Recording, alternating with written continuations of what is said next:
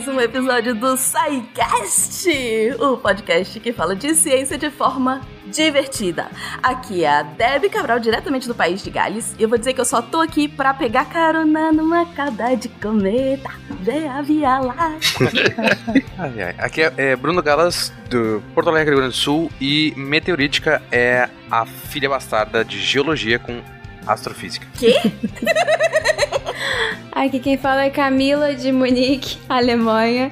E eu queria falar que se você fez um pedido para uma estrela cadente, ele não re realizou, porque no final ela explodiu. Só se você pediu algo muito rápido. Assim, tipo. que dava pra realizar antes dela explodir. Fica a dica aí pra quando você for pedir. Eu quero que o próximo segundo chegue. Aí chegou e ela explodiu. Eu vou ficar rico em um segundo. Tipo, pode ser uma alternativa. Aí cai um cofre na sua cabeça. Acabaram de destruir todos os sonhos, socorro. Aqui é o Naelton, da Ilha do Governador, Rio de Janeiro. Quando você vê o meteoro passando, a estrela cadente, veja que direção que ela vai, tá? Manda ela pro lugar certo. Se você vai desejar que ela caia em algum lugar, por favor, escolha bem o lugar. Tá certo. Wala Wala, aqui não é o Pena, é o Chapolin Colorado chamando terra. Chapolin Colorado chamando terra. Terra respondendo. Terra respondendo. Não podemos regressar. Não podemos regressar. Lero lero. Lero lero. Cara, eu não vejo Chapolin, não, sei, não fico boiando nas piadas. É o episódio do Aerolitos. É, só sei que tem aerolito. Ele voa fazendo.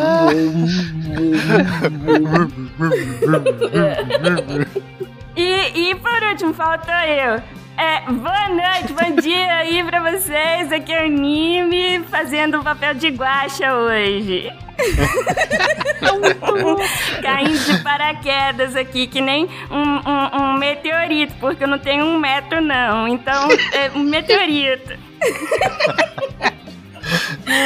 Esse promete. Esse episódio. Você está ouvindo o SciCast, porque a ciência tem que ser divertida.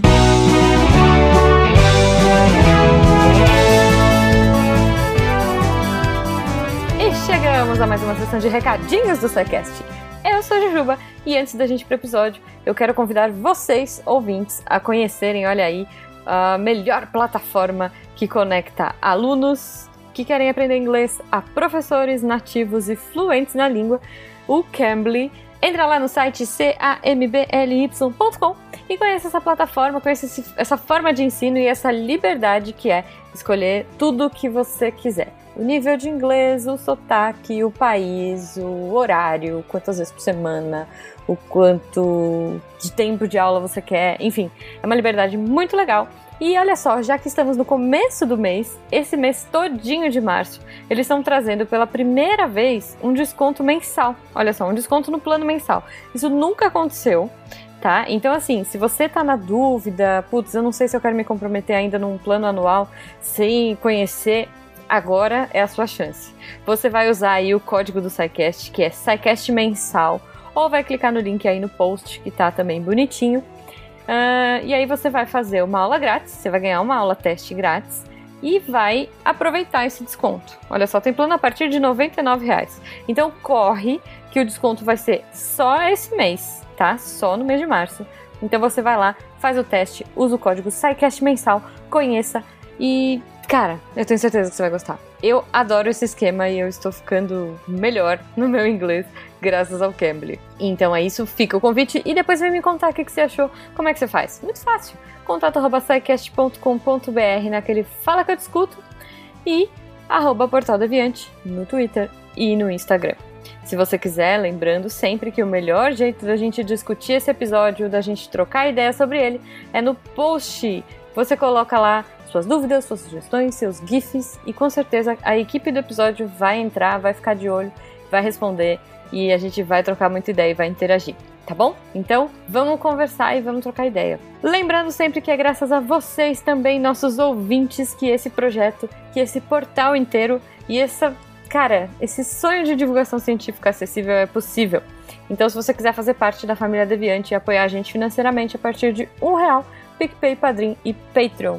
E se você não quiser apoiar a gente financeiramente, não tem problema nenhum, gente. Vocês podem aí ajudar a gente de outras formas. Compartilhando a palavra do Portal Deviante por aí, mandando pros amigos, manda por link, compartilha, fala nas redes sociais, que quanto mais a gente espalha a palavra da divulgação científica, mais eu espero que a gente melhore aí como sociedade. Então acho que por hoje é só. Lembrando que lá no finalzinho do episódio tem os recadinhos maravilhindos da Deb contando quais foram os textos da semana, porque, cara, além de todos os podcasts diários que a gente tem aqui no portal, sim, também temos textos de excelente qualidade e que, cara, eu fico assim, fascinada de ver como são diversos. Então não perca a oportunidade. Se você ainda não conhece, vai lá, lê, se divirta com os textos e é assim que a gente vai, putz, expandindo aí o nosso conhecimento. Um beijo para todo mundo, um ótimo final de semana e até semana que vem.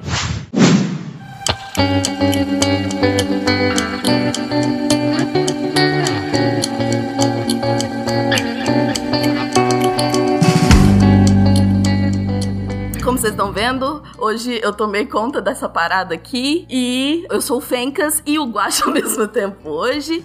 Então, vamos começar. Episódio passado, a gente começou a falar de asteroides, falou de um monte de conceito que meteoro não é meteorito, que cometa não é isso, não é aquilo. E aí, conta pra gente o que que foi que a gente falou no- da vez passada e o que, que a gente vai falar hoje. Ó, Deb, eu já vi que você não ouviu o cast passado, porque você. A sua abertura foi cauda de cometa, que não tem nada a ver com asteroide. Disse. Mas- Pronto, falei. Você viu que o Nime ouviu, né? Porque o Nime disse que ele.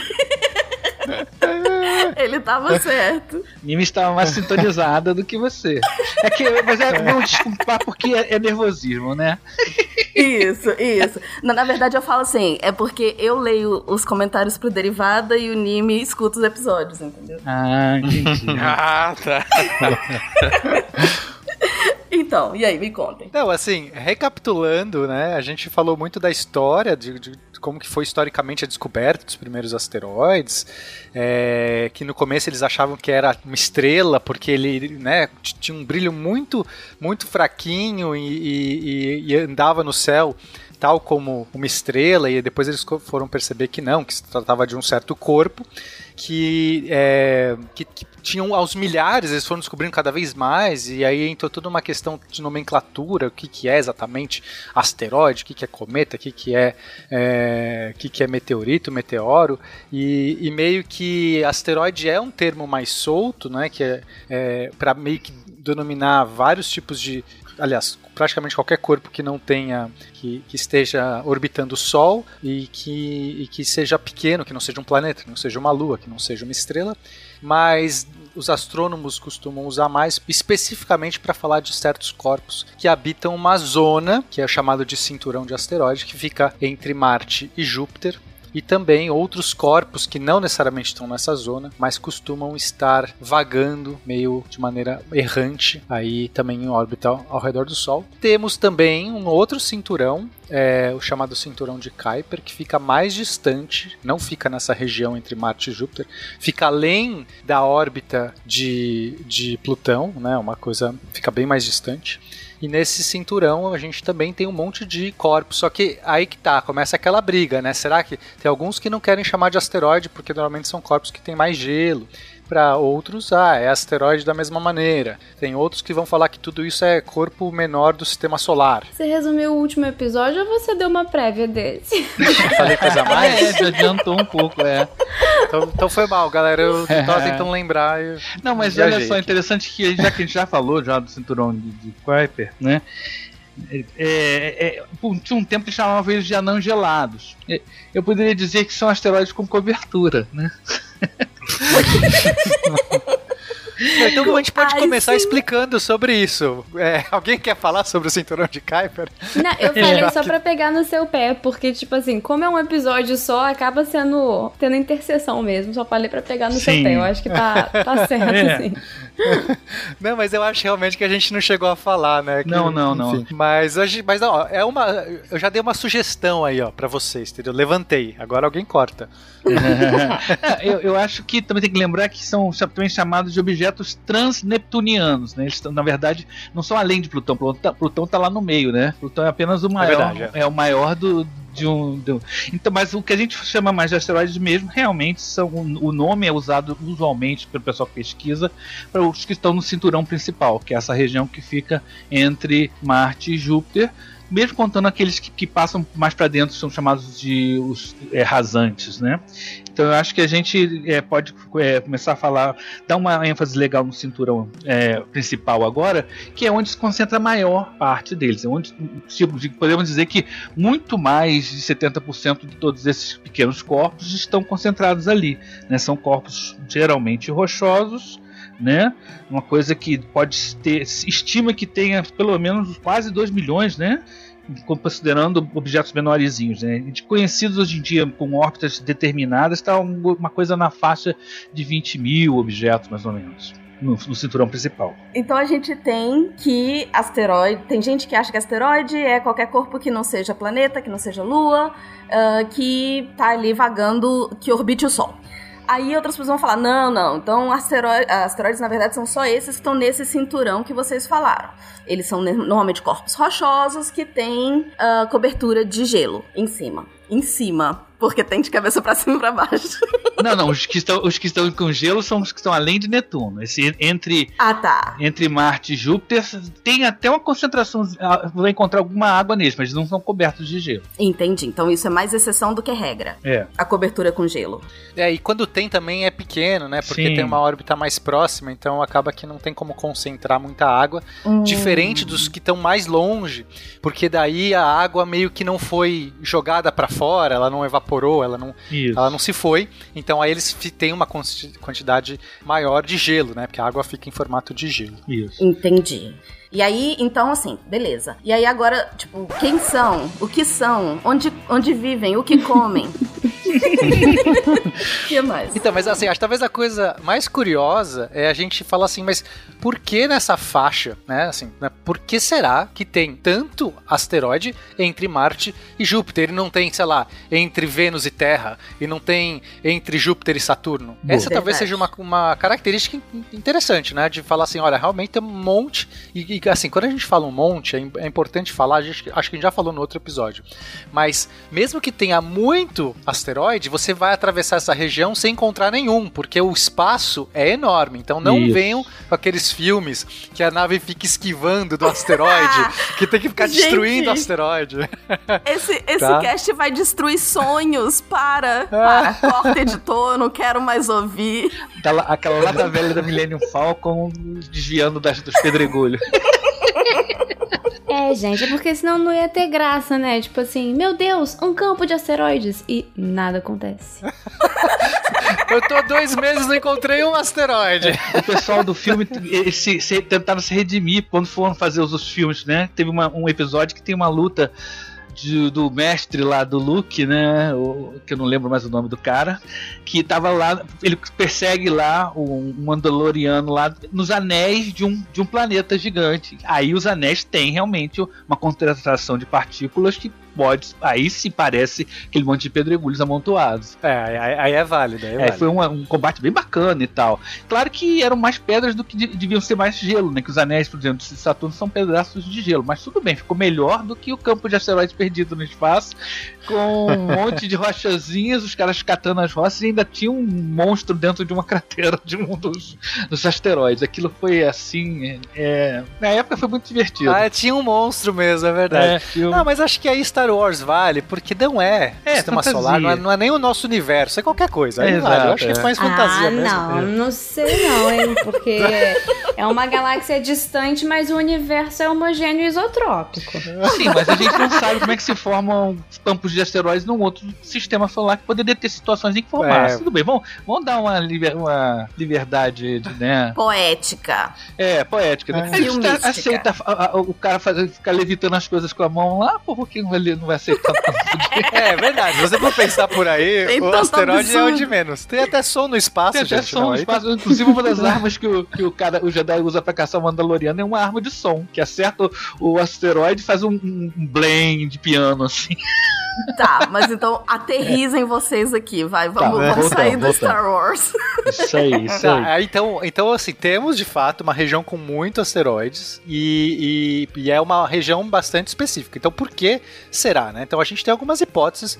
Acho que a mais, a mais corrente é, que os astrônomos colocam é que quando houve a formação do sistema solar, então vamos lembrar, o sistema solar, quando você tem uma, uma nuvem gigantesca de poeira, de, de gases, e aí ela vai é, é, colapsando, e aí de- vai, vai formando um disco, primeiro forma aquele disco, e desse disco vai surgindo os planetas, os planetesimais, eles vão se ac- acrescendo, vai meio que, né, você tem um monte de poeira, de, de rochas pequenas, vão, vão se colando, com o tempo, umas nas outras, vão se orbitando, aí isso começa a gerar uns corpos, umas passas assim no meio desse pudim, que começa a atrair mais, e aí isso vai se formando, vai formando os planetas.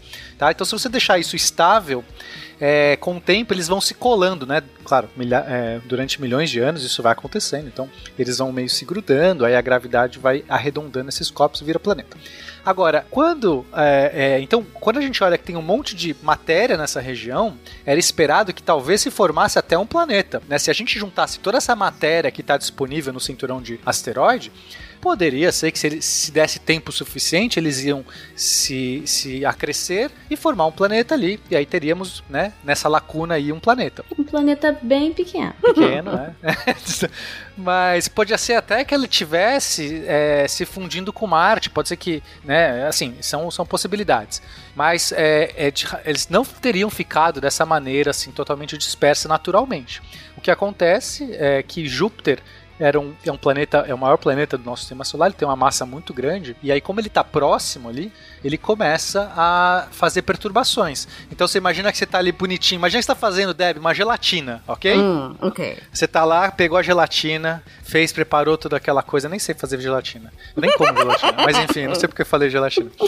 É, aí você deixou lá no congelador, certo? Se você esperar um tempo suficiente, eu acho que é congelador, nem sei. Geladeira. Na geladeira. Ah. Você deixou, você fez um, você fez uma aguinha lá, uma aguinha com gosto ali, e ela vai começar a congelar ou gelar e vai ficar formar a gelatina. Agora se imagina que de vez em quando vem lá uma criança, vem, vem anime lá e começa a dar umas agitadas na gelatina. Ah, deixa eu ver como que tá. Aí abre, dá uma girada assim. Não vai, a gelatina não vai desandar. Ela não é vai por conseguir. isso, é por isso que nunca deu certo, então. Exatamente. Então a, a, a, a questão é essa: é como se Júpiter estivesse sempre dando uma mexidinha. Então quando ele passava, né? Então ele está orbitando ao redor, ele fica dando uma mexida nesse, nesse caldo, e aí no- não fica estável o suficiente, não, não tem uma tranquilidade suficiente para colar essas peças. Elas ficam sempre se agitando. E aí no final chegou um ponto que você, ah, então dane, se não vai ter gelatina coisa nenhuma, a gente vai ficar aqui desse jeito mesmo, um monte de asteroide voando, acabou, é isso aí. Ótimo, ótimo. E aí? E aí ficou esses asteroides ali, e por que não em outros lugares? Por que, que isso não aconteceu em outros lugares? Só por conta de Júpiter. Isso, que é o grandão. É, nos outros lugares estava o Júpiter não encheu o saco, né? Entendi, É, e Júpiter tá pertinho ali, né? Tá pertinho. Não é só o tamanho, mas a distância. entendi. Mas aí vocês falaram que não é só esse cinturão, não é isso? Ou eu entendi errado? Existem outros lugares que você acha asteroides. Sim, mas esse é o lugar onde se concentra mais. É ali o grande, né? O outro cinturão é bem mais distante, e aí a, a explicação, por exemplo, por que, que não se formou, é porque daí a gente está falando de uma área muito grande que não. é, então, é, se a gente fosse pensar, é, é além da órbita de Netuno, né? Então, ou se- ou seja, uma região que já tem. é, é, se você for pensar em distância, é difícil a gente pensar em distâncias, assim, porque a gente olha o sistema solar e parece que todos os planetas estão colados no outro, né? A gente desenha de uma maneira como se tiver ali Terra, Uhum, Vênus, é tudo uhum. um perto do outro.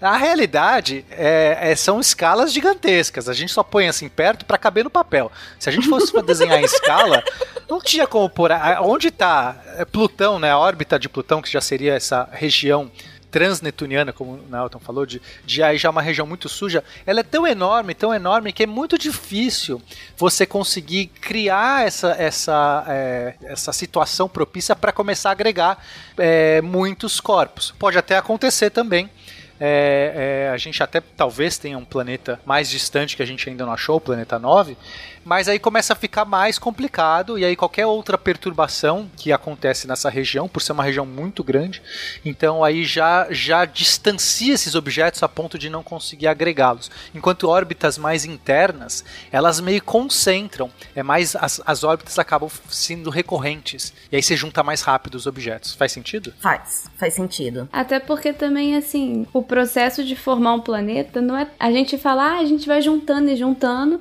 e parece fácil, mas na verdade é muito difícil, porque quando você tem a colisão desses planetesimais, dessas partículas, você também pode ter uma colisão destrutiva. Então, assim, você tem dois.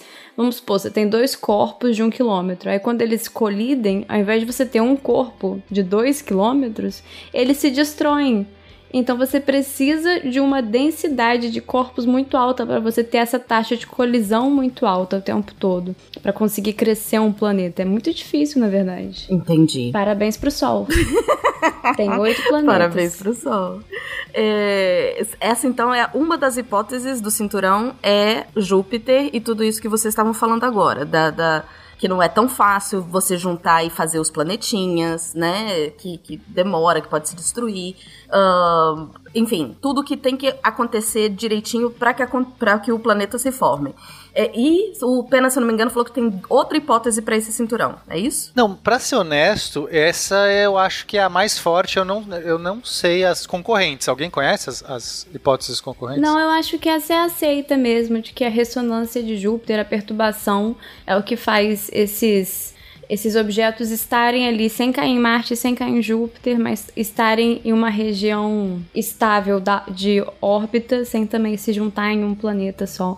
Acho que essa é, a, é, o que a gente tem como aceito mesmo. Só voltando mais uma informação rapidinho sobre o cinturão principal de asteroides, é uhum. é que realmente assim, tem muitos objetos mas por que, que eu brinquei que ia ser um planeta pequeno? Porque se você juntar todos que estão lá, que é quase 2 milhões de corpos, você vai ter 4% da massa da Lua. Então, tipo assim. Ah, é ah, bem pequeno. Poeira. Poeira. A, a Terra esmaga no dedinho. É. É, inclusive tem é, uma hipótese sobre a migração planetária, que acho que a gente até falou em alguns outros episódios, que Júpiter estaria numa órbita mais distante e ele foi se aproximando do Sol. Claro que a gente está falando isso novamente em escalas, é, escalas de universo, né? escalas de sistema solar, uhum. não é de, de dias. E aí ele também pode ter agrupado muita matéria que teria se for, teria formado um possível outro planeta na região. Então é como se Júpiter, além de ficar cutucando, foi comendo a gelatina. Entendeu? Ele abre a geladeira e fala assim: Ah, vou sacanear aqui, mas deixa eu dar umas colheradas. E aí, quando você vai ver, tem um Júpiter gigante e a gelatina nem se formou e sobrou só um pouquinho. Acho que essa analogia é melhor. Júpiter é o pentelho glutão. Exatamente.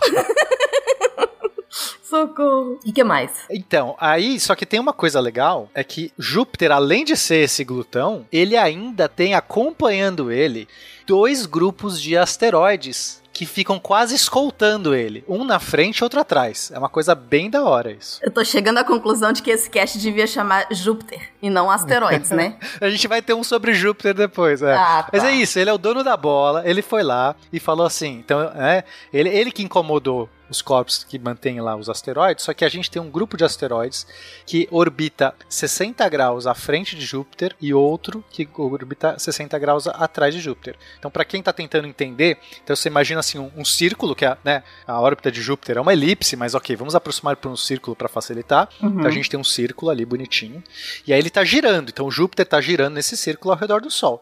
Mas se a gente for contar 60 graus à frente da posição dele atual, né, você marca assim uma reta do Sol até Júpiter, agora você marca um arco de 60 graus para frente, você vai ter um grupo, um amontoado de asteroides que fica ali bonitinho, né? Claro que ele, alguns saem, outros entram, vai ter um, um, agrupamento. Se você chegar lá, né, existem vários corpos amontoados naquela região e, e aí atrás dele, também 60 graus atrás, um outro grupo amontoado e esses grupos são ficam sempre ali junto de Júpiter, né? Nessa distância, essa distância social dele aí, mantendo esses 60 graus.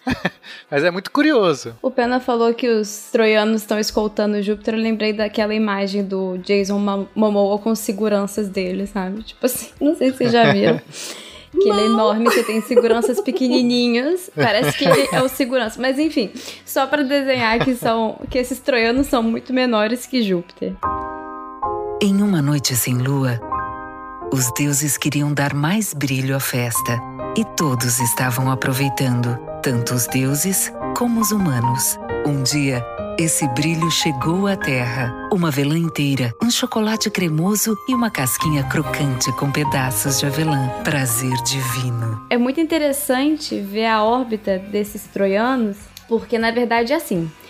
Os troianos, eles estão nos pontos lagrangianos L4 e L5. E esses pontos, na verdade, eles não são pontos de estabilidade.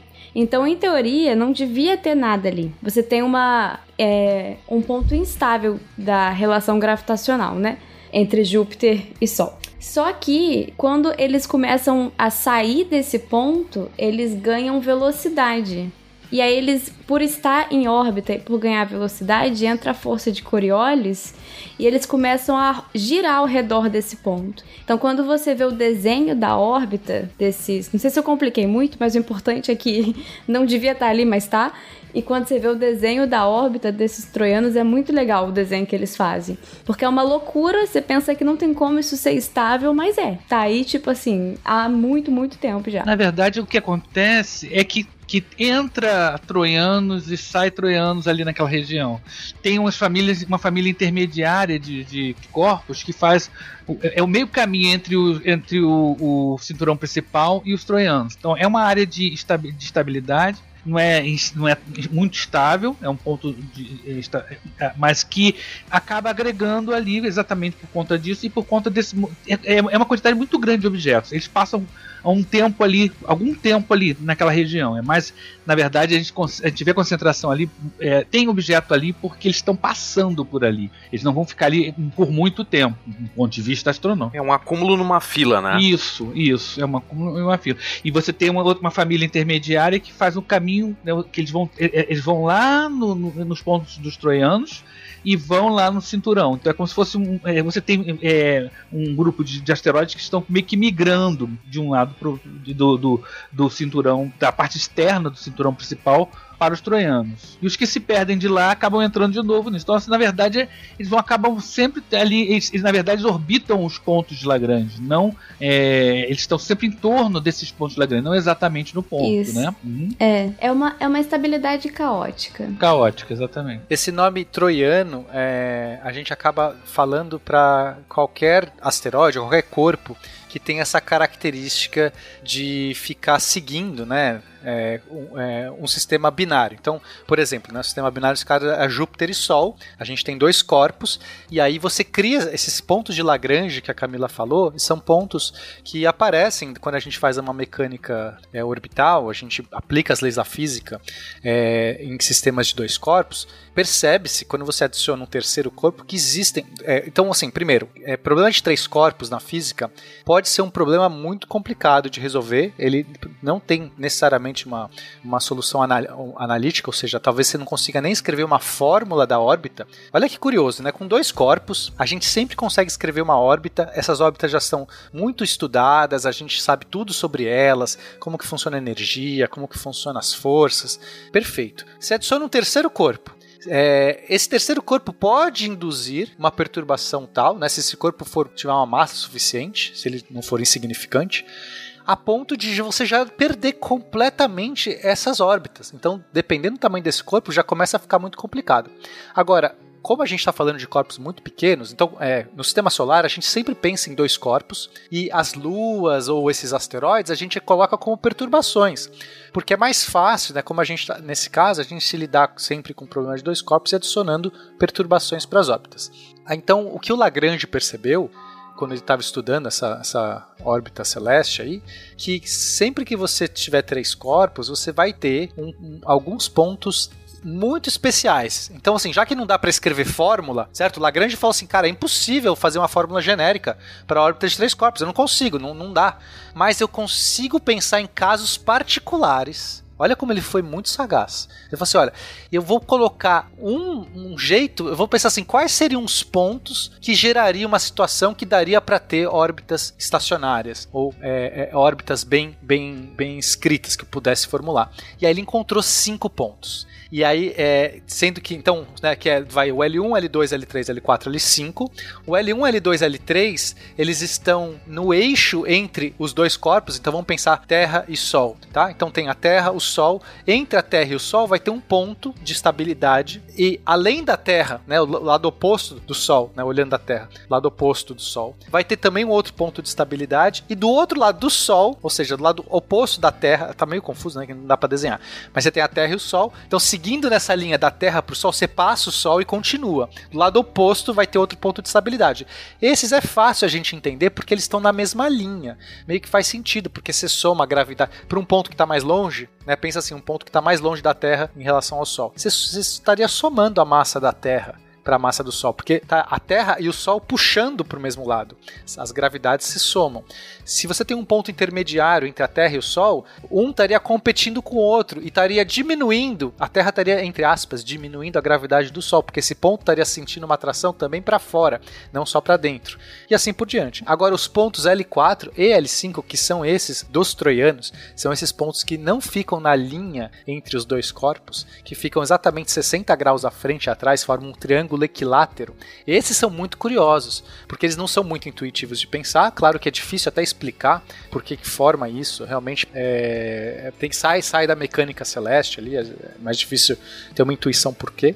Mas formam essas essas tem essa característica especial que a Camila disse que ele é um ponto que tem uma estabilidade justamente por conta dessa força de Coriolis que acaba mantendo. Então a gente não vê asteroides nos pontos L1, L2 e L3, embora sejam também pontos de equilíbrio em princípio, teoricamente, poderia morar um asteroide nesses pontos L1, L2, L3 e ele daria para ficar, só que eles são instáveis, quer dizer que qualquer perturbação ele sai dali. Então a gente não vai encontrar mas em L4 L5 vai encontrar. O L1, L2 e L3 eles são instáveis? São. São. Porque o L4 e o L5, o L4 e o L5 são instáveis. Eles não são estáveis. Os em linha são, são instáveis e os, e os o L4 e L3 são estáveis. Aí é, é, é questão de, de, do ponto de vista de mecânica, você tem um é, eles todos são instáveis, a, a, depende do tempo em que você observa eles. Então é, tem um grau de estabilidade, vamos dizer assim. Isso tem, isso, tem, isso se entende através de poço eh, de potencial, não é?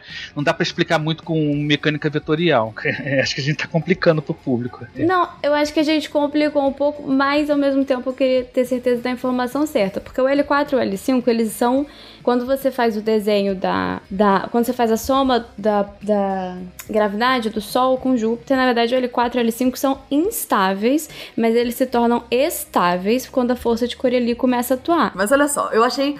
Queria voltar um pouco, porque eu achei muito interessante duas coisas. Um, quando a Camila falou de pensar que são um, coisas, os guarda-costas miudinhos uh, acompanhando o. Era o Malmo, Mamoa, não? O Momoa. Enfim.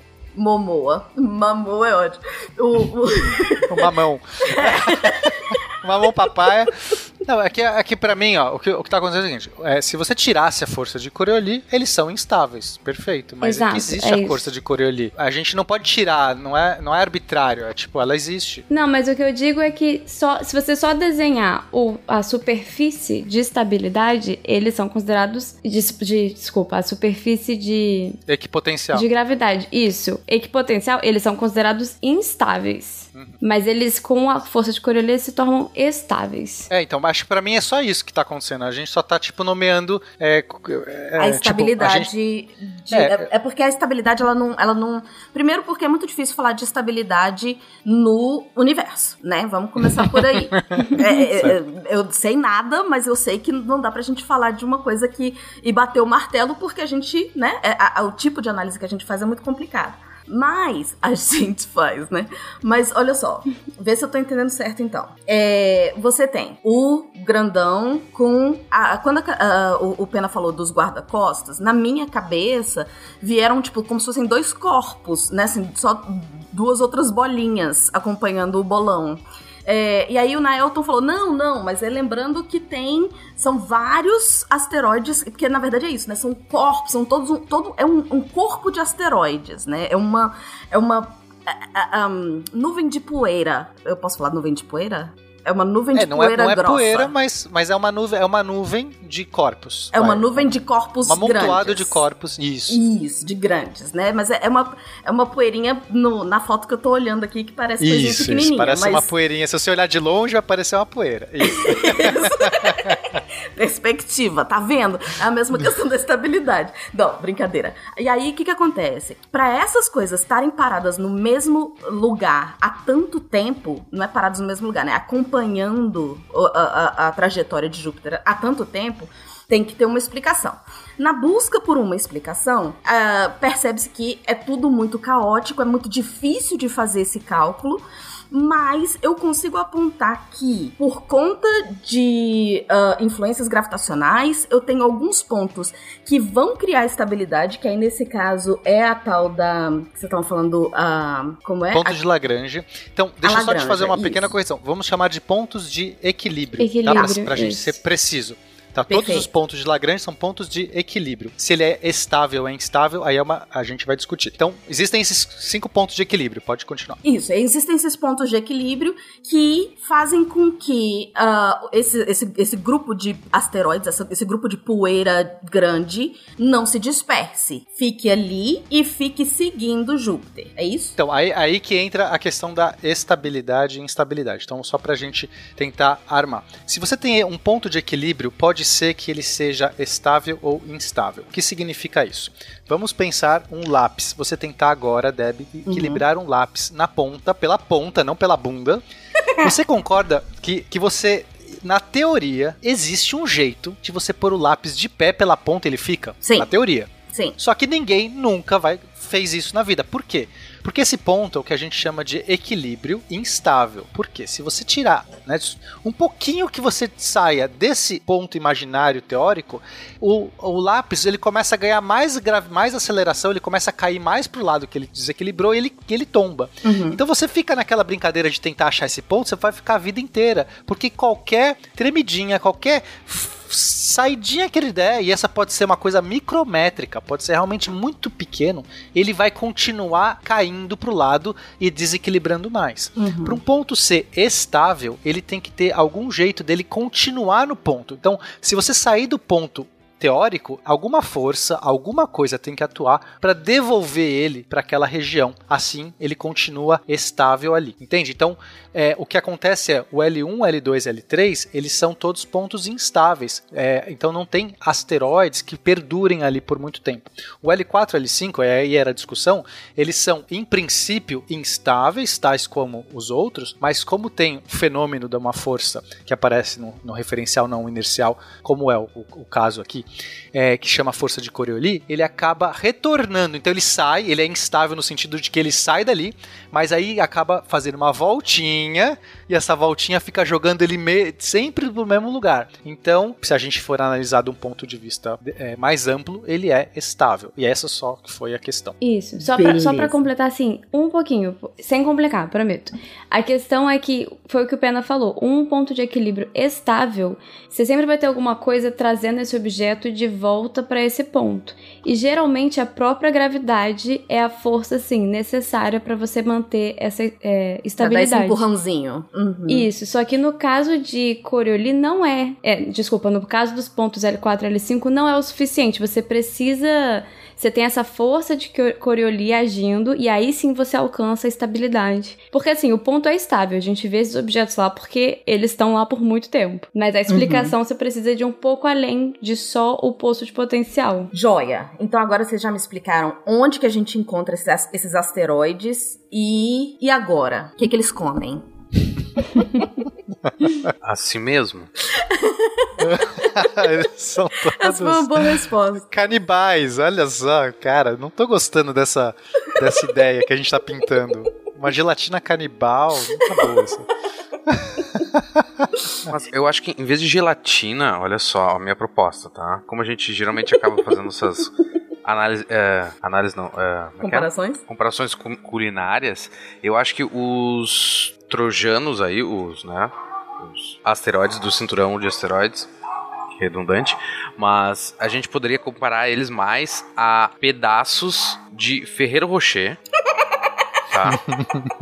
e os asteroides que ficam mais longe, tipo, depois de Plutão, a gente compara ele com os Rafaelo. Ele tem a partezinha. ele tem a partezinha branca de gelo. É porque, junto. tipo, um é bom e o outro é ruim? Brincadeira. Brincadeira. Mas o importante da gente, que vai ser mais importante daqui a depois, é que a gente tem esses asteroides aqui pertinho, tipo Ferreiro Rocher. É, a gente tem uns Ferreiro Rocher gigante e tem uns menores que são pedaços quebrados de Ferreiros Rocher, ex-Ferreiros Rocheses, Uhum. certo? Certo. Então eles são tipo um pedaço é só a casquinha, outro pedaço é só a avelã, outro pedaço é a avelã com o chocolate em volta. Então a gente tem essa diversidade assim de tamanhos e de tipos. Ou seja, eles vão gente- ser compostos de outras coisas também. Exatamente. Exatamente.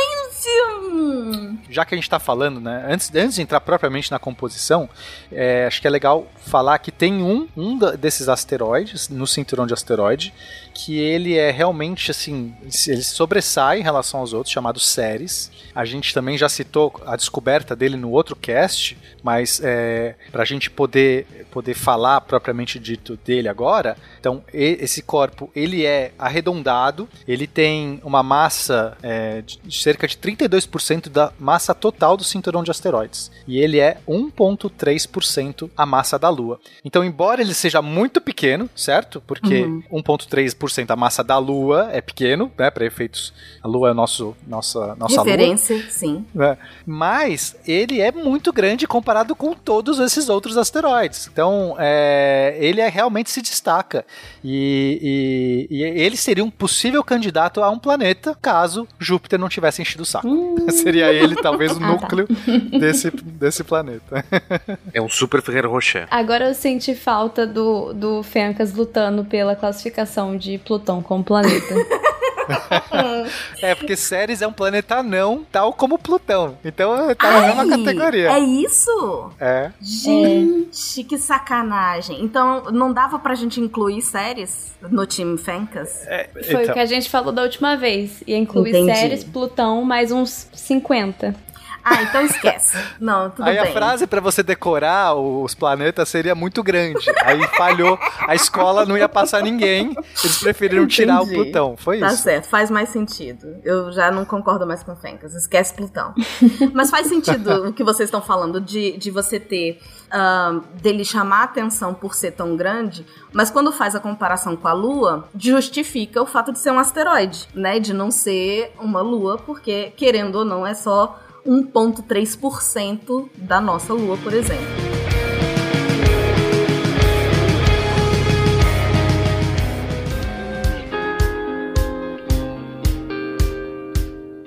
E rotação, órbita. A rotação é independente da órbita, né? Eles estão girando geralmente em elipses mais ou menos é com de baixa eletricidade, os do cinturão princi- principal, mas tem uns mais alongados que vão lá para dentro, né? Agora a rotação é uma coisa que é muito doida, porque eles são irre- extremamente irregulares. Imagine você jogar uma batata pro alto e ver como ela gira. Ela gira em muito mais de um eixo, não ela gira bonitinha que nem uma bola.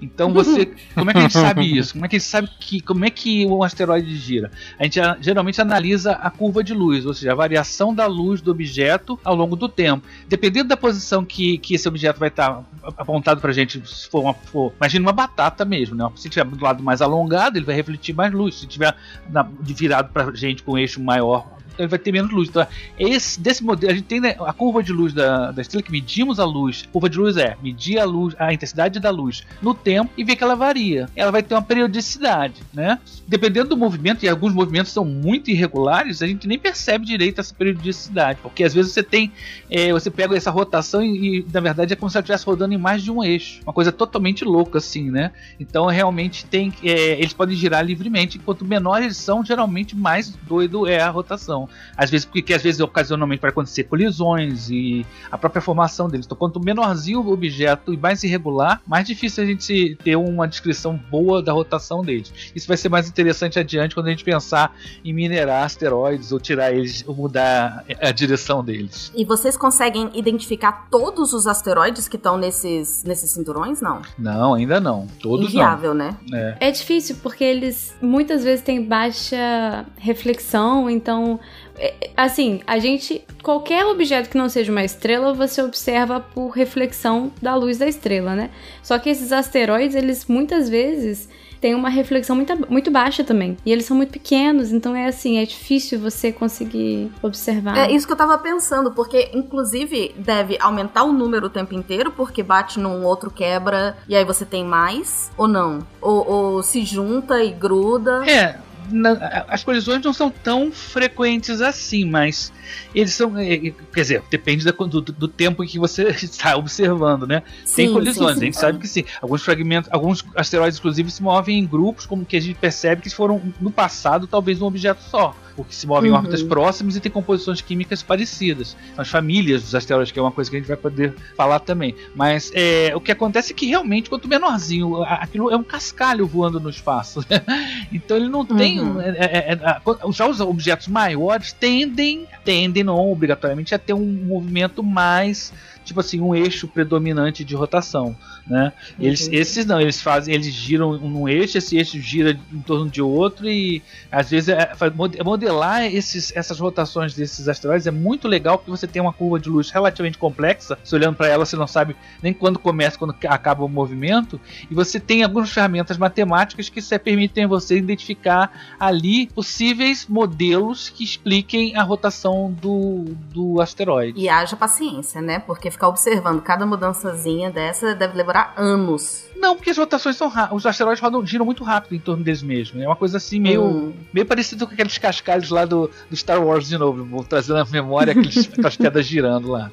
Uhum. né? Não, A maior parte Massa. deles sim, giram bem rápido. Quanto menorzinho, mais rápido eles- geralmente eles giram. beleza. Agora, outra coisa são as órbitas, né? E é muito Sim. legal saber, porque a gente pensa assim, primeira vez que a gente fala do cinturão de asteroides, a gente pensa, a princípio, uma coisa meio homogênea, meio distribuída assim de forma aleatória, mas homogênea.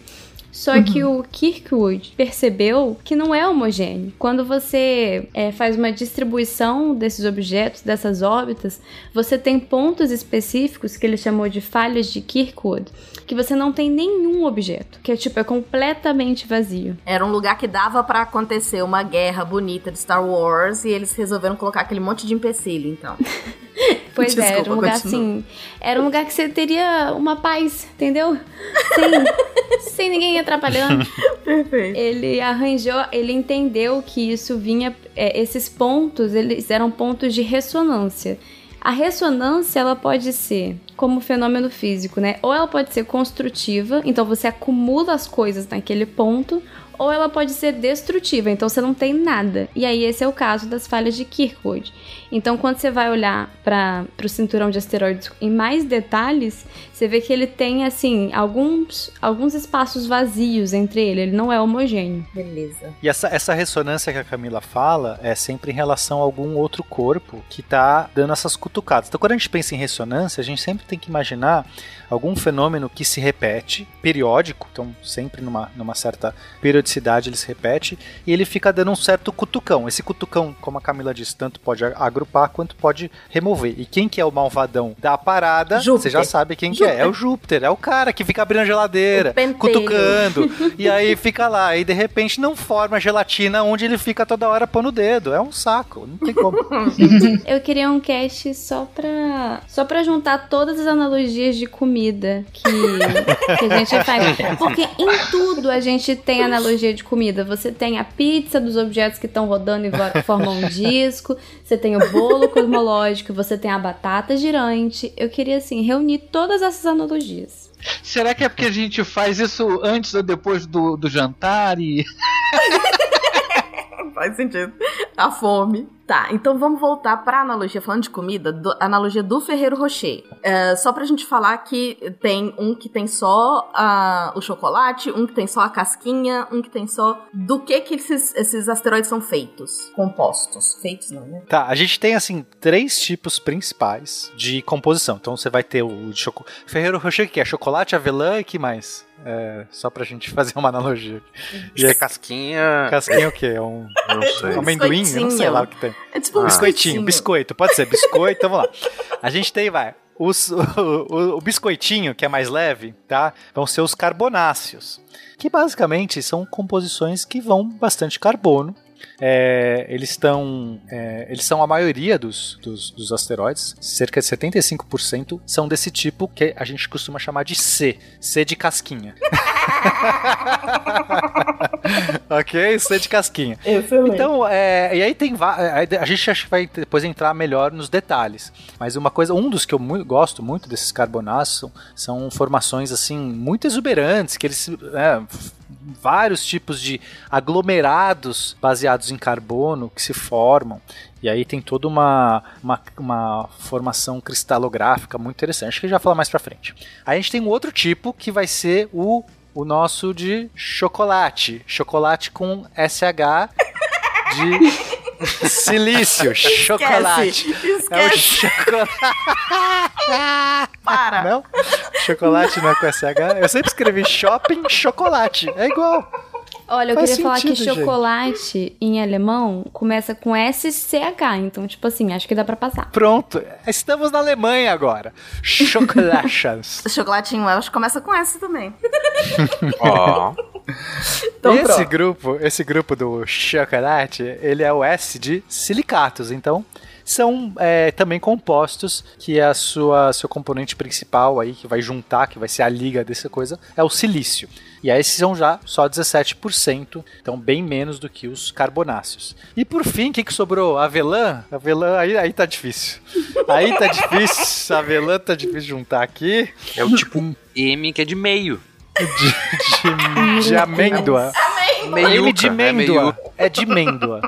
Eu sou o Nime falando abreviado. Isso. O que Mendo. acontece? Né? A- Assim, a avelã é a mais. pe- Eu acho que deve ser mais pesada do Ferreiro Rocher. Tô chutando, não sei. Talvez seja chocolate. Mas pra nós agora vai ser a avelã. Os metálicos, esse M de metálico, eles são os, né, m- com uma composição muito grande de ferro, principalmente ferro, mas também com um pouco de níquel. E aí você fala, caramba, né? Tipo, são, se, se- você já viu meteorito, alguns meteoritos são muito, é, são desse tipo, ferrosos, né? Que você pega assim, é, é pesado. Você fala assim, nossa, achei uma pedra no chão. Você vai pegar, você não, não consegue pegar, porque é ferro, às vezes ferro puro, assim, ferro numa quantidade enorme.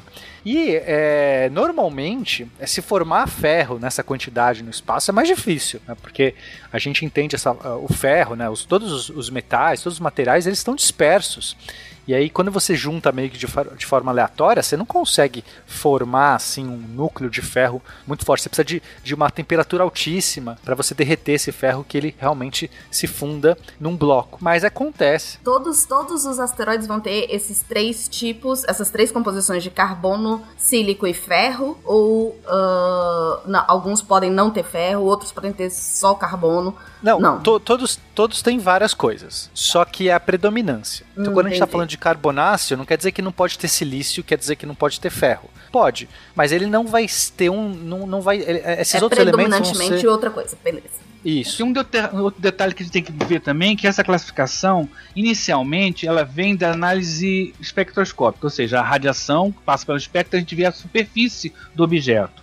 Mas Hum. isso não, não não determina exatamente o que tem lá dentro. Então, para chegar a uma ideia de o que tem lá dentro, você tem que determinar a massa do asteroide o- e o diâmetro para tirar uma ideia da densidade. Porque a, a- a gente não consegue saber exatamente o que, que tem dentro do asteroide, porque a gente não tem como partir ele, né? E a gente já Claro, viu claro. hoje em dia que os asteroides eles não têm uma estrutura é, organizadinha direitinha. Tem asteroide, inclusive, que tem formato de banco de areia, como se fosse um monte de, de, de areia junta, ou um monte de partículas juntas, que é o caso do Ito, Itokawa, por exemplo, que é um asteroide que foi é, fotografado muito de perto por uma sonda japonesa. Então, essa, essa, essa classificação que a gente está vendo aqui partiu primeiro de uma determinação espectroscópica da superfície. Entendi. Mas e, e você consegue dar uma intuída de que, por exemplo, um corpo é, é de metal, se ele tem uma densidade, a gente consegue determinar a massa dele e, a- e o volume, a gente consegue, ah, se ele tem, ele tem metal por fora e tem uma densidade alta, então provavelmente ele por dentro ele tem uma estrutura predominantemente de metal. Corpos menorzinhos geralmente têm menos estruturas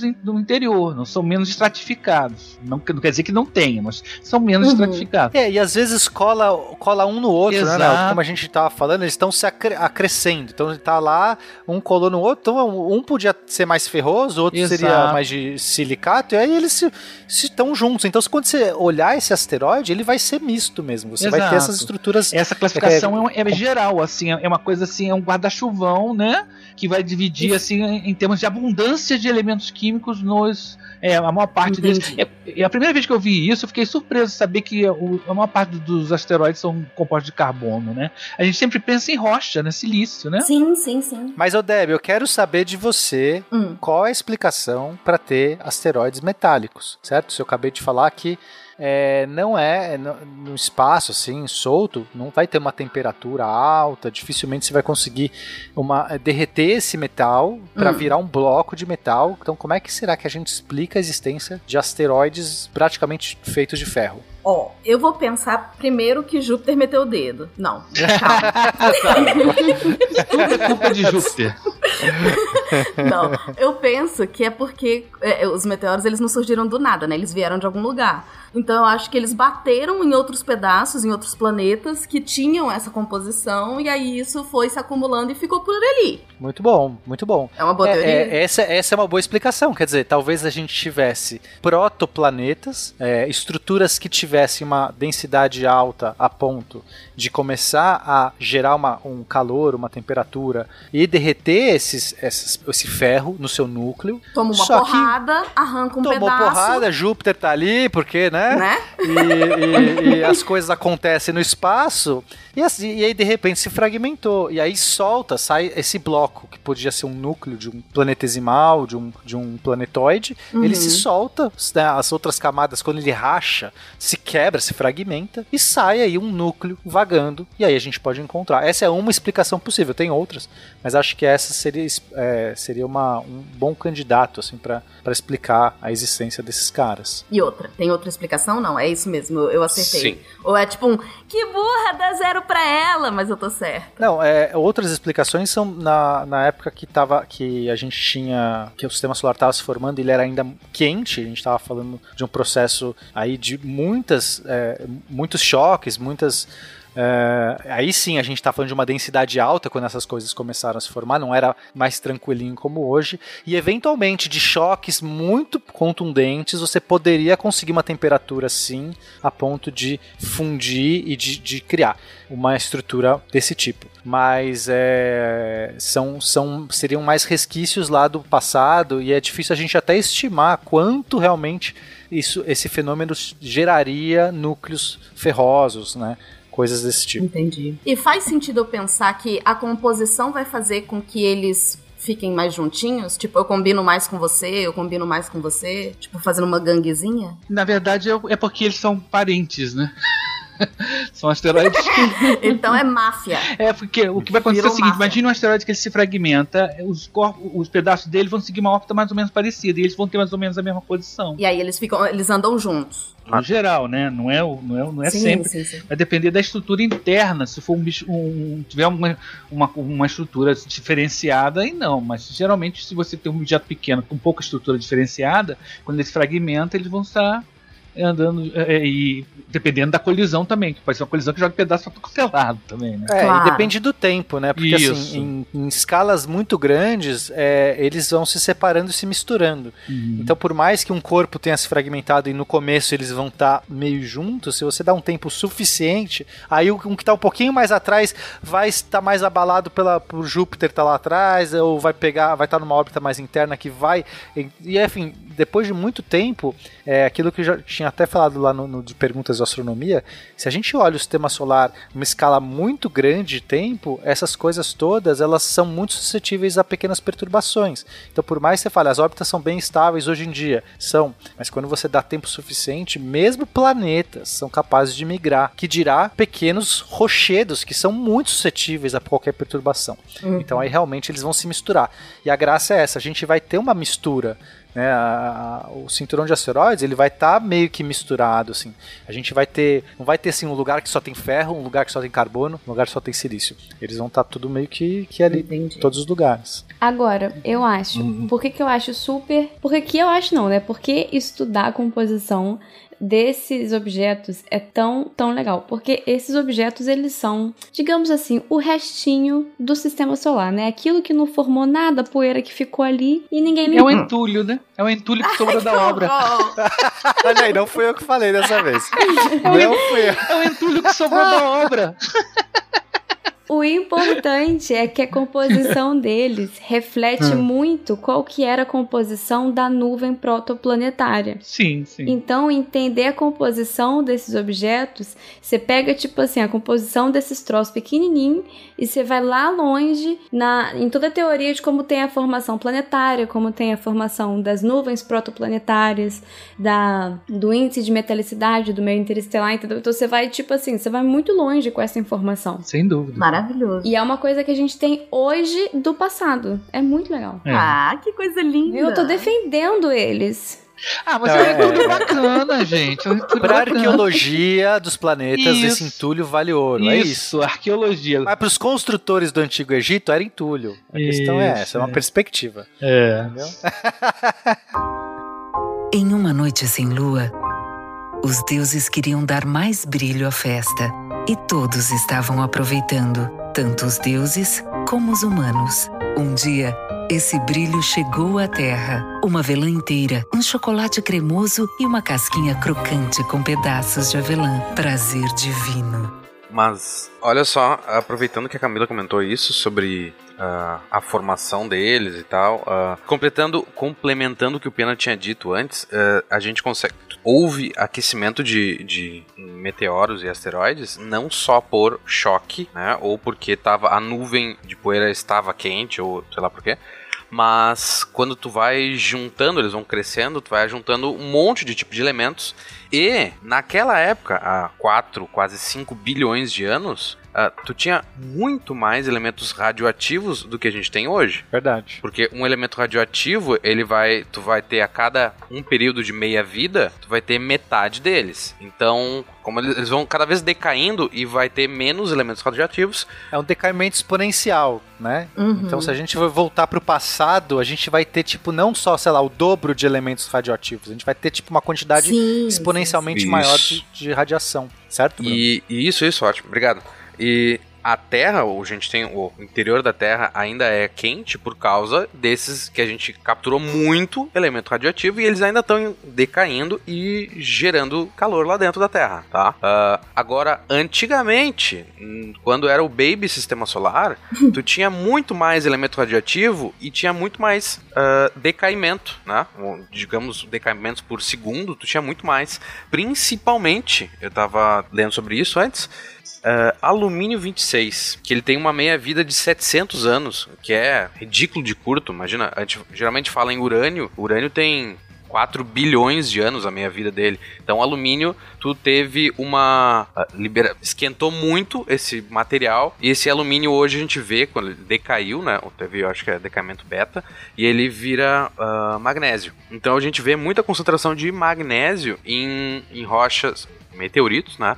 Que tu, ó, aqui precisa para formar esse tipo de mineral, tu precisa de uma temperatura X. Como será que foi? Daí tu vai ver lá, a temperatura X é muito alta tu- e tá cheio de magnésio, porque era alumínio antes, aquele alumínio decaiu, esquentou e consegue, tu consegue ter temperaturas altas para formar eh, esses minerais loucos aí e, e tu conseguir ter diferenciação de um corpo. Claro que tu consegue muito mais energia chocando duas coisas gigantes do que por processo radioativo, assim. Mas, é. Porque a gente tem, tem meteoritos que a gente consegue olhar e dizer, ó, olha, aqui não teve nada de choque nenhum, nunca nada se chocou com esse meteorito. Como que se formaram? Então tem por causa desse aquecimento por material radioativo. E aí seria o aquecimento e as partículas que estavam ali viajando sozinhas, elas derretem e se juntam. Exatamente. Claro que não é derretimento É. Mas. É.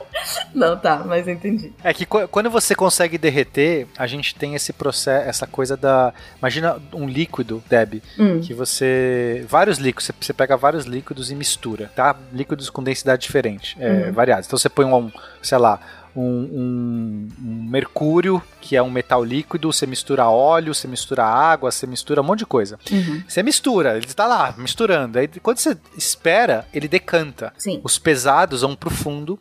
Então, é essa diferenciação né, que o Bruno está falando. Quando você consegue uma temperatura de fusão a ponto de derreter aquelas, aquelas, aqueles materiais, você começa a ter a diferenciação. Porque, como é líquido, o pesado decanta pro, pro, pro fundo, no caso é o meio, né? Porque a gente está falando de uma estrutura é, gravitacional, então não, não tem para cima e Não para baixo, pra é tipo é o baixo, meio, isso. né? O meio é o, é o, é o para baixo. E assim vai, vai fazendo essa, essa diferenciação. Que aí, por exemplo, pode gerar um núcleo ferroso. Que o Entendi. metal, normalmente o ferro, vai, vai cair pro meio. E por exemplo, ah, imagina se tu tem. Vamos, vamos pensar, em vez de só misturar vários líquidos, a gente mistura um monte de tipo de material aleatório numa cera, uma vela, tá? Vela feita de cera, óbvio. Só que se ela tá, se ela tá uma vela inteira, ah, aquela, eles não vão ter como afundar na, na cera. Agora, se a vela derreter, aquilo tudo vai ficar fluido e eles vão conseguir se Misturar. ajeitar por densidades diferentes, né? Então, por isso que tu tem às vezes eh, corpos que não chegaram numa, numa temperatura alta o suficiente para tu ter uma fluidez, né? Então esses corpos não são diferenciados e tá tudo misturado lá, um monte de elemento pesado, elemento leve, tá tudo meio caótico. Enquanto que em corpos maiores que chegou numa temperatura alta, ele tu consegue ter uma fluidez. Às vezes tu não precisa fundir o material, mas Uhum. ah, né, que nem o nosso manto aqui. A gente, então ele, tu consegue essa mobilidade entre os elementos e eles vão se, né, ficando em camadas de acordo com a densidade. E por isso a gente vai ter o nosso Ferreiro Rocher em tipos e diferentes, metálico no meio, porque é mais denso, depois Outros que tem só o chocolatinho. chocolate e etc. É, é porque a gente pode pensar que também assim, o que, quando eles caem na Terra, né? O que que vai chegar literalmente na Terra? O que que vai sobre, é, sobreviver à atmosfera? O miolinho. Vai ser a parte metálica, na maior parte. Então a gente vai ter um, um viés de, de Uhum. densidade, né? De De casos. amostragem, né? De amostragem, é. E aí eu queria deixar aquele lembrete aqui do da pedra de Bendegó, né? Aquele monstro que é só metal. E é incrível. Quem não viu, eu não sei como tá a exposição agora, mas quando tiver a oportunidade, é bem maneiro. Ele sobreviveu ao incêndio. Então, ele sobreviveu, só que eu fiquei triste que é, eu li que a parte externa dele sofreu algumas avarias, que é muito triste, porque, É. embora, claro, que ele é um objeto gigante de ferro e ele não vai, é, tipo, o museu vai pegar fogo e vai acabar o museu, mas ele vai sobrar. Só que mesmo as temperaturas foram tão altas do incêndio que a camada superficial dele sofreu algum processo. Então deve ter sofrido ali, não fundiu, mas aquilo que o Bruno falou, né? Não precisa fundir para você ter alguma, algum tipo de, de, de se afetar e, e ter alguma maleabilidade. Então pode, o que eu li, já faz tempo que eu li uma matéria dizendo que eh, eles identificaram efeitos do incêndio na superfície do meteoro, do meteorito. E aí é triste, né? Falar caceta, nem nem isso aí deu pra preservar.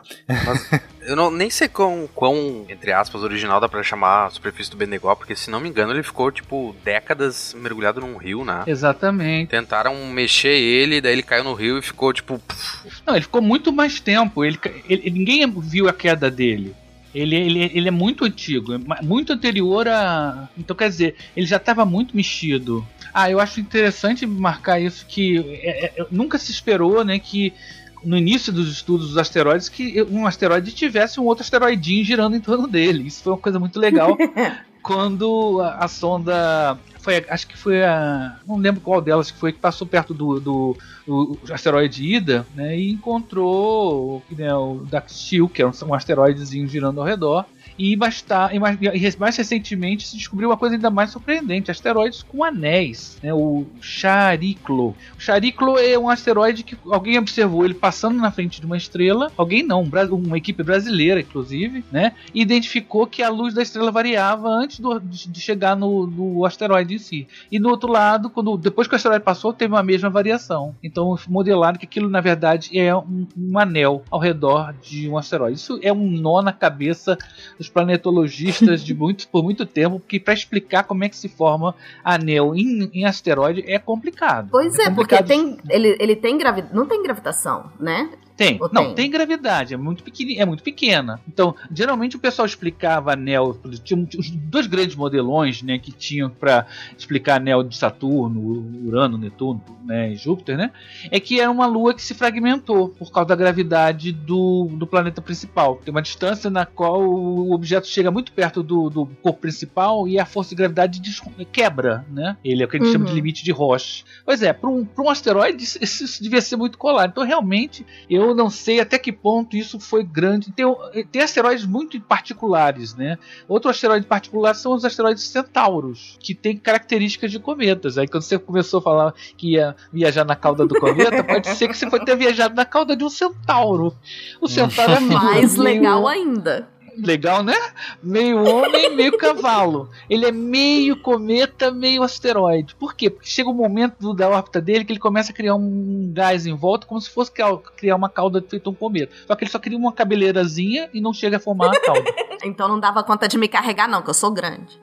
é um centauro sem cauda. Então o que acontece? Provavelmente um dos modelos é que ele seja um núcleo de cometa que passou muitas vezes no interior do sistema solar e foi perdendo gás, foi perdendo gás, foi perdendo gás e o que sobrou daquele núcleo foi, foi o material mais, mais denso que deu origem. Então, quer dizer, ele é, é, um, é um núcleo de cometa que ainda não perdeu todo o material mais leve. Né? Então pode ser que muitos asteroides sejam, na verdade, cometas que com o tempo perderam os seus gases. Isso é, um modelo, isso é uma coisa bem interessante, porque parece que para o futuro, quando tiver exploração espacial, o pessoal vai procurar água em asteroides. E não é uma coisa tão difícil de, de realmente acontecer. Tem até uma série bem legal que é The Spence, em que, os, em que os moradores dos asteroides, né, os Belters, que eles chamam, eles tiram água dos asteroides né, e vendem essa água e tal. Calma que eu quero voltar na sua fala de que asteroides, então, na verdade, são cometas carecas. É, isso aí. Não, eles têm cabeleira e não tem cauda, né? É cometas carecas. Eles, eles têm cabelo curto, não tem cabelo é, comprido. É que nem eu, que tenho cabelo só de um, de um lado, é. um, de um lado e outro do outro.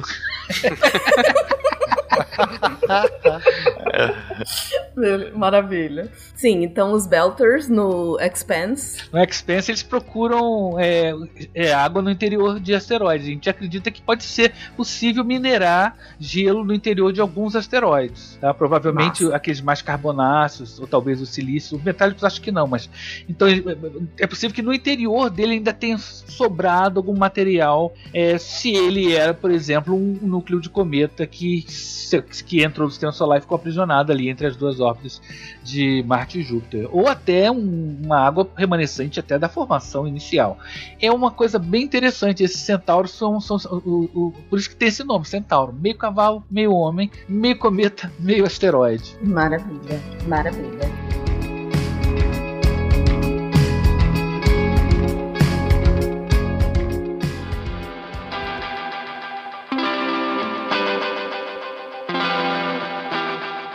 Então, beleza. A gente viu até agora os cinturões, como que eles se formaram, o tanto que Júpiter foi pentelho. É, a gente viu o, do que que eles, como é que eles são, né? O que que são predominantemente formados. É, e a gente viu que existe possibilidade de você ter anéis no próprio nos, nos asteroides, mas vamos falar de como que a gente está pesquisando. Vocês falaram também de como que a gente olha, né? Como que vê densidade, como que é, ele se organiza dentro dele, se mistura, se não mistura. É, a gente tem como mandar coisas, porque a gente mandou agora para Marte, bonitinho, perse perseverança lá, né? Uh, mas a gente tem como mandar coisa para asteroide? Vale a pena mandar coisa para asteroide para pesquisar? Poxa, claro que vale a pena. Inclusive, é, é, é, um, foi um grande desafio, né? É um desafio interessante porque você dificilmente você consegue pousar num asteroide porque ele tem uma gravidade muito pequena. Então não é, é. tão fácil, né? A primeira coisa que se teve que fazer para saber, a primeira ideia que a gente tinha é que os asteroides eram uma quantidade muito grande entre Marte e Júpiter, pensou, é que nem aquilo que a gente já falou do, da imagem que ficção científica da, da Millennium Falcon passando um monte de pedregulho. Como é que a gente tirou essa, essa, essa dúvida? A gente mandou uma sonda, que foi a Pioneer 10, depois veio a Pioneer 11 também, que fez o mesmo caminho, que passou por essa região e não colidiu com nada. Inclusive, de- depois disso, várias outras sondas passaram e, e, é, foi pioneira mesmo, no sentido de que passou por ali e não bateu em, em nenhum, né? Aí depois Uhum. veio a sonda que, que foi pesquisar Júpiter e passou pelo asteroide Gaspar. Isso foi em 80. A Pioneer foi em 72, que passou por, por Júpiter, foi a, a Galileu, né? Foi em 89, a Galileu mesmo, pena. Acho que foi a Galileu, né? Passou por Gaspra e tirou a primeira foto de asteroide que a gente teve. Só em. Quer dizer, a primeira foto que a gente tem de asteroide só foi, veio em 1991, né? A sonda foi lançada em 89, passou perto de Gaspra, tirou a primeira foto. E é a primeira vez que a gente vê detalhes de um asteroide. Outra, coisa legal que ela descobriu, né? O, o, o, o asteroide Ida que tinha um satélite que é o Dactyl. Olha só quanta coisa, né? Por essa sonda que nem tinha como objetivo os asteroides. Ela ia para Júpiter no caminho, né? Tirou essas fotos. Né, foi muito legal. Depois teve uma sonda Clementine 94 que foi, ela foi pesquisar a Lua, mas deu uma, uma trajetória que passou perto de um outro asteroide, de um asteroide e teve eh, eh, vários estudos. A sonda NIR que fez eh, NIR Shoemaker ela fez um, é, foi a primeira sonda a pousar num asteroide. Agora o gozado é que ela não foi planejada para isso.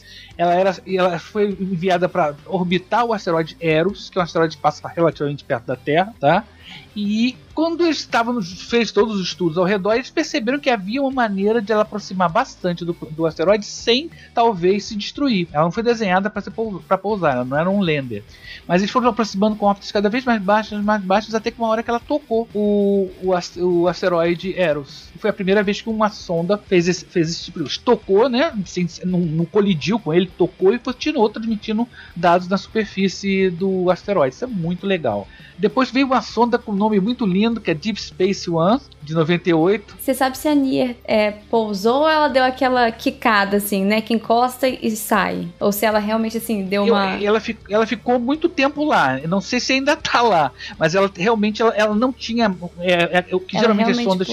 As, as sondas que, que pousam em asteroide hoje em dia, elas, elas usam arpões, né? elas se ancoram no asteroide, né? Essa não, ela não, ela não foi desenhada para isso. Então dizem que ela Sim. foi chegando perto, foi chegando perto, se encostou e ficou mandando sinais por vários dias na superfície do, do asteroide. Se ela depois se deslocou e saiu, o pessoal, ela morreu antes disso, né? Ela parou de dar sinais antes disso. Não, eu queria fazer essa pergunta mesmo porque eu queria entender se ela tinha pousado, mesmo sem se ancorar, ou se ela tinha dado aquele kick, né? Que tipo, só dá uma encostadinha, mas já volta pra pra órbita depois. É, acho que fizeram isso, depois eu vou falar que foi a Hayabusa, ela fez isso porque ela, ela deu uma bicada no asteroide porque ela arrancou um pedacinho, né? Essa não, ela foi fazendo órbitas cada vez mais próximas, cada vez mais próximas.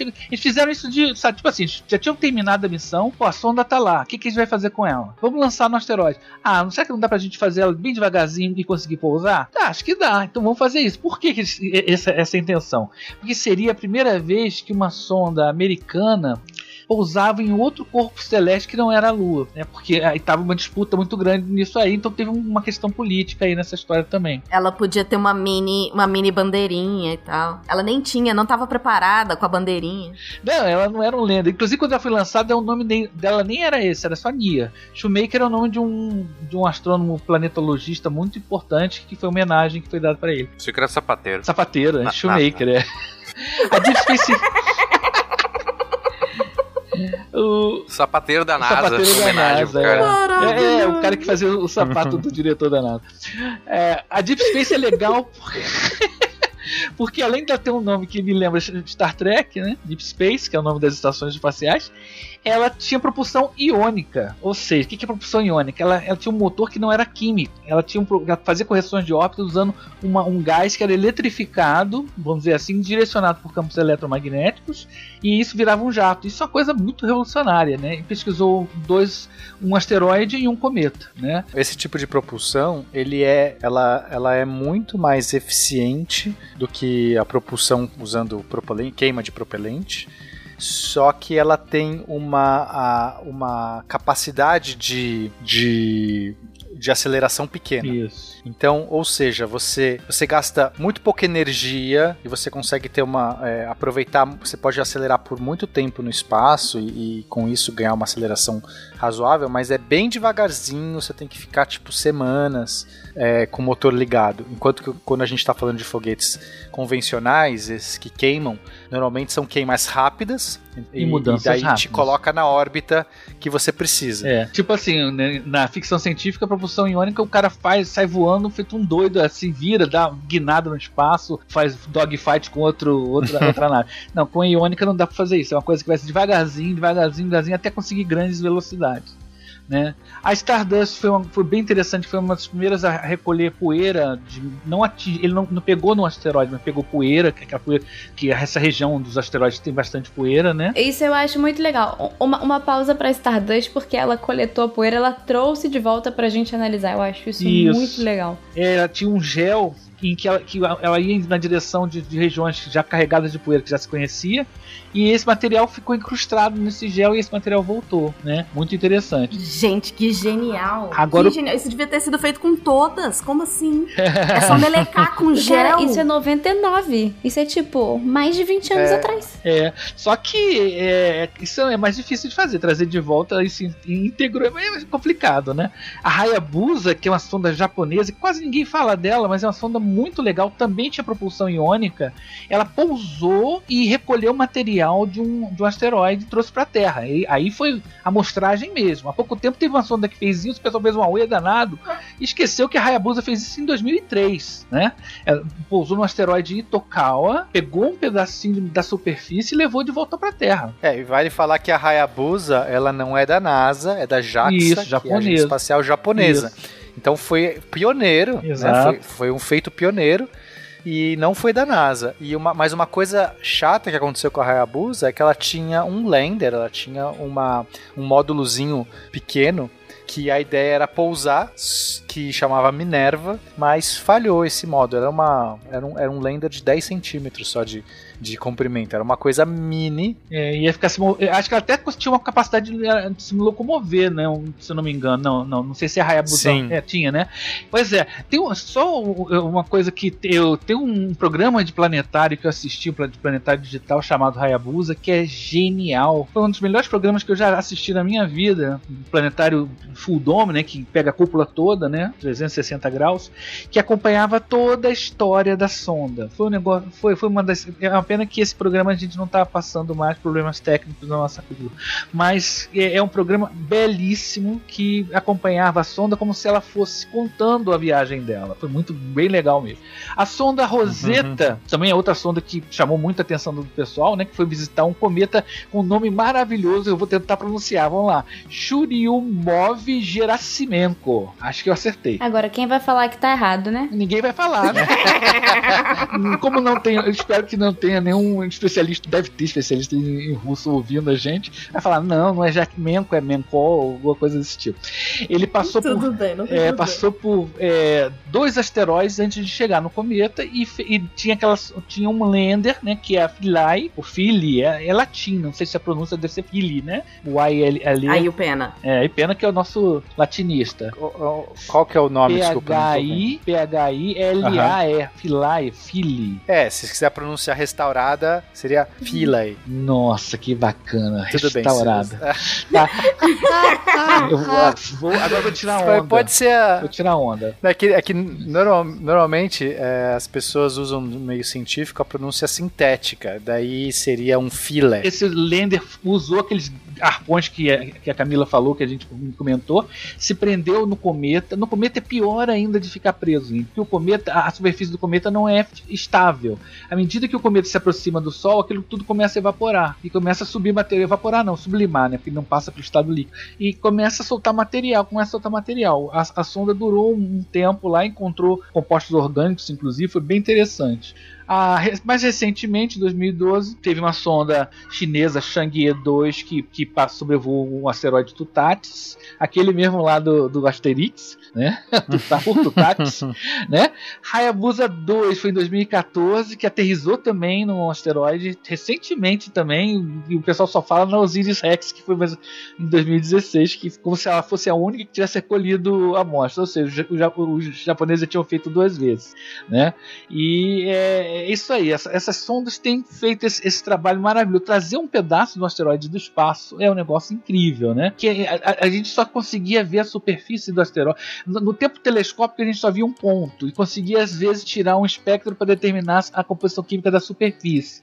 Depois vem as sondas e tiram fotos que você consegue ver a estrutura, né? E você consegue eh, determinar a densidade e tal. Agora você tira um pedaço do, do asteroide. Parece que essa Osiris Rex conseguiu fazer uma, uma perfuração um pouco mais profunda, né? E a gente consegue, pode até te- tentar avaliar como é uma estrutura interna de um asteroide. Que ah, muitos acreditam que alguns asteroides não têm estrutura praticamente nenhuma. Só que quando começaram a aparecer fotos de asteroides, como o, Itokawa, por exemplo, é uma coisa bizarra. Parecem duas pedras, um- que você pegou duas pedras, botou gelo entre as duas e colou, botou na geladeira. Aquela história da gelatina, né? E Duas pedras coladas com o creme ali no meio, né? Então, e tem um, monte de- e tem um campo de cascalhos, assim, um monte de pedrinhas soltas, assim, embolotadas, assim, é um negócio até meio feio, mas é ex- extremamente estruturado. Então não é uma coisa tão assim, não é só um cascalho espacial. Tem asteroides que, inclusive, a gente acredita que sejam bancos de areia, ou seja, você bater nele, você atravessa ele. Não sei até que ponto se expõe, né? Então, quer dizer, é muito interessante, é muito interessante. Eu tô achando isso tão lindo que parece assim, é quase como se você pudesse trazer um pedacinho de estrela pra, sabe, pra botar na mão. Achei maravilhoso. Isso, na verdade, me fez pensar, além de trazer uma estrela pra eu guardar na minha, né, botar na minha- no meu quarto, é, se o que que, dependendo do que encontra, né, você pode ter elementos que vão que vão ser ah, que podem ser uma moeda, né, que vão ser valorizados e aí a gente já pensa ficção científica na ideia de exploração, de mineração desses asteroides. É, é viável? Como é que funciona? Tem, tem planejamento já disso? As pessoas já estão pensando nisso? Óbvio, né? É, eu acho que vai ser possível no futuro sim, só que vai precisar de, de naves espaciais potentes, né, viagens de longa distância, né, vai ser complicado, vai ser complicado, porque eu, eu acho que talvez mais interessante seria capturar a- asteroides no cinturão ou, ou próximo dele e trazer para perto da Terra, colocar em órbita da Por Terra quê, e minerar Nelson? ele. Hã? Por quê? Você quer, você quer fazer o meme do asteroide real. Você quer real, tipo assim, ah, já que não vai bater sozinho, eu vou trazer o asteroide aqui pra bater na Terra. Não, o Naelton quer fazer uma lua e dar, e dar a lua de presente pra amada, pra alguma pessoa. Maravilhoso. Você reboca uma- um, um asteroide e põe em órbita da Terra, é uma lua. É Você verdade. falar, te dei uma É, lua. pra você minerar lá, você vai ter que ter uma máquina que quebre o asteroide lá, bota os pedacinhos dentro da nave, que vai ter é um aumento de peso danado, a nave vai vir, e você vai ter que tirar só um pedaço. Você não vai, você não vai desmontar o asteroide todo e trazer pra cá. Se você trouxer um asteroide razoável, faz a análise do- da, da- da composição química do meteoro, do perdão, do asteroide. É legal, é interessante, traz ele pra órbita da Terra. Em órbita da Terra, você poderia ter um- várias indústrias que poderiam estar trabalhando. Um meu sonho, um dos meus sonhos, é que um dia no futuro, eu não acho que vai acontecer, mas era um sonho, ficção científica, que a gente pudesse levar as indústrias poluentes todas para a órbita da Terra e deixar a Terra como um paraíso ecológico, né? Seria muito bom você poder levar aquelas máquinas, toda aquela coisa de, mineração para o espaço, que a mineração é uma, é uma indústria é, é bem poluente, né? É uma ideia que, que poderia ser feita, né? Eu já vi várias ficções científicas falando sobre isso, The Expanse fala, fala isso, mas eles não trazem para a Terra outros, outro, outras. Claro que sempre para fazer uma aventura legal nessas histórias o cara erra e, e aquilo cai por engano numa cidade, né? Tipo Buenos Aires. Então quer dizer, Não, eu, eu falo Buenos Aires porque tem um- uma história que fala isso, que manda cai uma história de Buenos Aires que é a Tropas Estelares. Em uma noite sem lua, os deuses queriam dar mais brilho à festa e todos estavam aproveitando, tanto os deuses como os humanos. Um dia, esse brilho chegou à terra. Uma avelã inteira, um chocolate cremoso e uma casquinha crocante com pedaços de avelã. Prazer divino. Essa ideia de minerar tem várias pessoas, várias é, cientistas ou ou entusiastas que já desenharam. A gente, claro, está muito incipiente, a gente não tem nenhum projeto assim saindo do forno real, mas muita gente está aventando ideias, algumas como na, que tem essa direção de tentar rebocar um asteroide, outras de tentar construir a nave de volta no próprio asteroide. Seria um jeito de você reduzir os custos, porque o, o problema é como é que você leva você vai ter que levar o combustível, né, entre aspas, o, o propelente para ir e para voltar e carregar, carregar um asteroide, uma quantidade grande, não só um pouquinho que foi como a Hayabusa ou como as outras, a Osiris Rex, etc, fez. Um pouquinho não compensa, certo? Isso é questão científica. A gente está pegando um pouquinho porque a gente tem um interesse enorme que esse pouquinho vai nos dar muita informação. Agora, quando você quer minerar, um pouquinho não adianta. Você não vai fazer uma missão milionária, às vezes bilionária, só para pegar um pouquinho de ouro lá. Não compensa, esse ouro é muito caro. Esse ouro é o ouro mais caro que existe. Você quer trazer uma quantidade grande. Então, uma ideia seria essa: uma sonda que consiga chegar, acoplar no asteroide, usar o próprio material do asteroide como um propelente. Fabricar, entre aspas, né, o seu próprio propelente ali e já usar isso para voltar e rebocar um asteroide. E aí sim. Então tem vários sonhos, assim. É, tem, projetos, cada um mais maluco que o outro. E, e, mas eu acho que assim essa fronteira vai levar um tempo ainda para se tornar mais, mais real. É, o que as pessoas estão esperando é tentar ver um asteroide que vai passar perto da Terra, propício para mandar uma missão dessa e tentar usar como prova de conceito, que aí seria mais fácil. Eu vou deixar uma aposta aqui e vocês me cobrem daqui a muitos anos. O Elon Musk vai dar uma lua pra filha dele, com certeza. pra filha ou pro, pro filho com nome estranho? Ah, eu pensei que era menina. É menino ou do nome estranho? Bom, é, não sei que gênero que ele se identifica, mas é um nome estranho. Pro filho. qual... Pro filho. É, com certeza. Tô apost... Eu tô apostando aqui, estou fazendo essa aposta. Quando acontecer, vocês sabem quem falou primeiro. Beleza. mas tem que dar um prazo. Não, tem que dar um prazo pra essa aposta, porque vai muitos anos aí você ganha sempre. Gente, vocês esperam muito do Elon Musk, cara. É, Todo mundo tem muita aquela idealização do Tony Stark, né? É, enquanto ele não fizer um traje. Não, eu não espero muito dele. eu não espero muito dele. Eu nem. Na verdade, assim, eu nem gosto dele. Eu acho que ele é bem, bem babacão em vários aspectos. Mas olha, ele é o tipo de pessoa dele. que tem os meios. é, vai me processar aqui, a tadinha aqui. Eu acho que ele é o tipo de pessoa que tem os meios, entendeu? Ele tem o dinheiro, ele tem o investimento, ele tem a empresa e ele tem as ideias malucas também. Então, se partir de alguém, eu acho que vai partir dele. Só uma coisa interessante que a gente falou aqui, que o Pena falou rapidamente, uma coisa legal de, de você botar uma sonda lá que produza combustível, tem duas maneiras interessantes dela fazer combustível fácil, né? De fazer propelente, né? Não é combustível. Por exemplo, se o asteroide tiver água, ele pega a água, divide a água em oxigênio e hidrogênio e usa como combustível. Agora, se o asteroide não tiver é, água, mas tiver uma, uma, superfície rochosa que você pode jogar fora, o, o, o corpo, a, a, sonda vira uma escavadeira e vai jogando aquelas rochas para fora. Isso, essa rocha vai ser jogada para fora, vai servir como propulsão. O rejeito, a ganga, o rejeito da mineração, tu usa é, como é, propelente.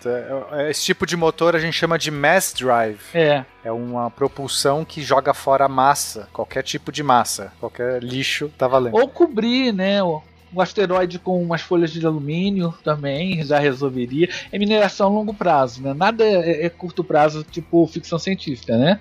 Bom. É, não, inclusive, Naelton, já que a gente está entrando nisso, tem alguns projetos que a, a, ideia é minerar o asteroide e retornar só com material já minerado. Sim. Que aí é outra categoria também, porque é mais complexo no sentido que você tem que levar uma refinaria ou uma usina.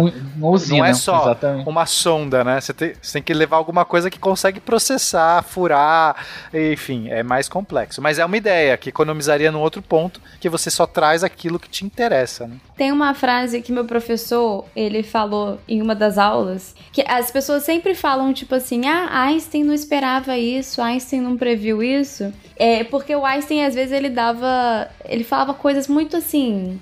É, muitos. Não certeiras, muito. Ah, esqueci a palavra. Eu estou esquecendo português. Enfim, ele falava com muita certeza que certas coisas eram impossíveis. E aí meu uhum. professor falou assim: não tente prever o futuro. Porque senão, se a gente conseguisse prever o futuro, ia ser chato pra caraca. Então sempre vai ter alguma coisa que a gente não tem ideia de que vai acontecer que vai acontecer. Então Tomara. a gente não vai conseguir realmente prever tudo do futuro. De preferência as coisas boas, porque as coisas ruins não deixa pra lá.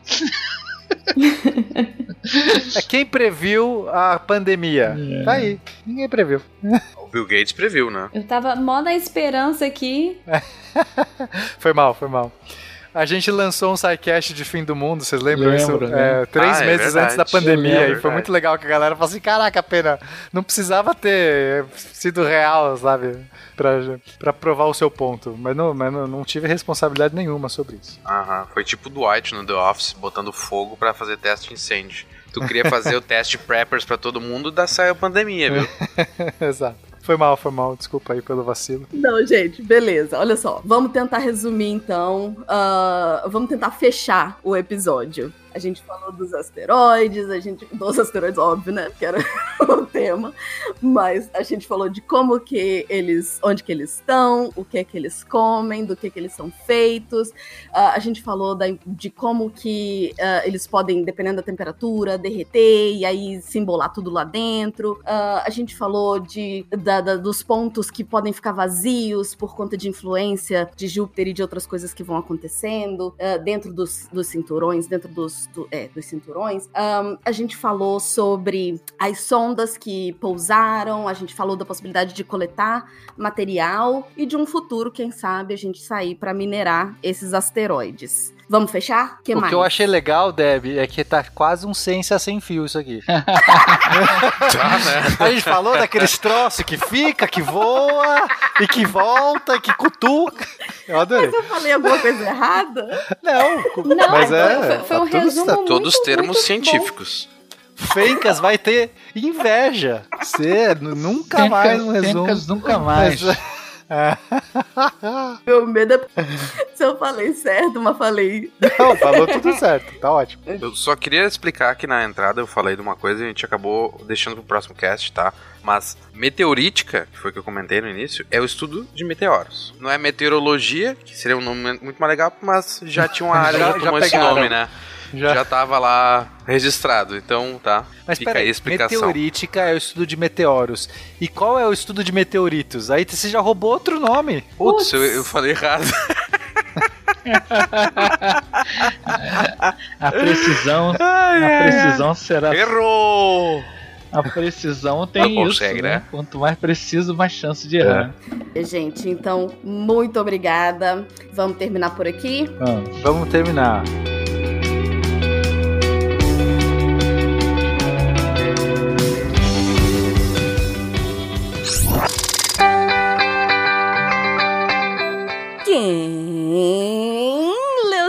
Da semana põe o dedo aqui que já vai fechar. Eu li! Que maravilha, anime. E aí, o que, que a gente teve essa semana? Segunda, teve texto da Karen Colby sobre tratar infecções. é isso.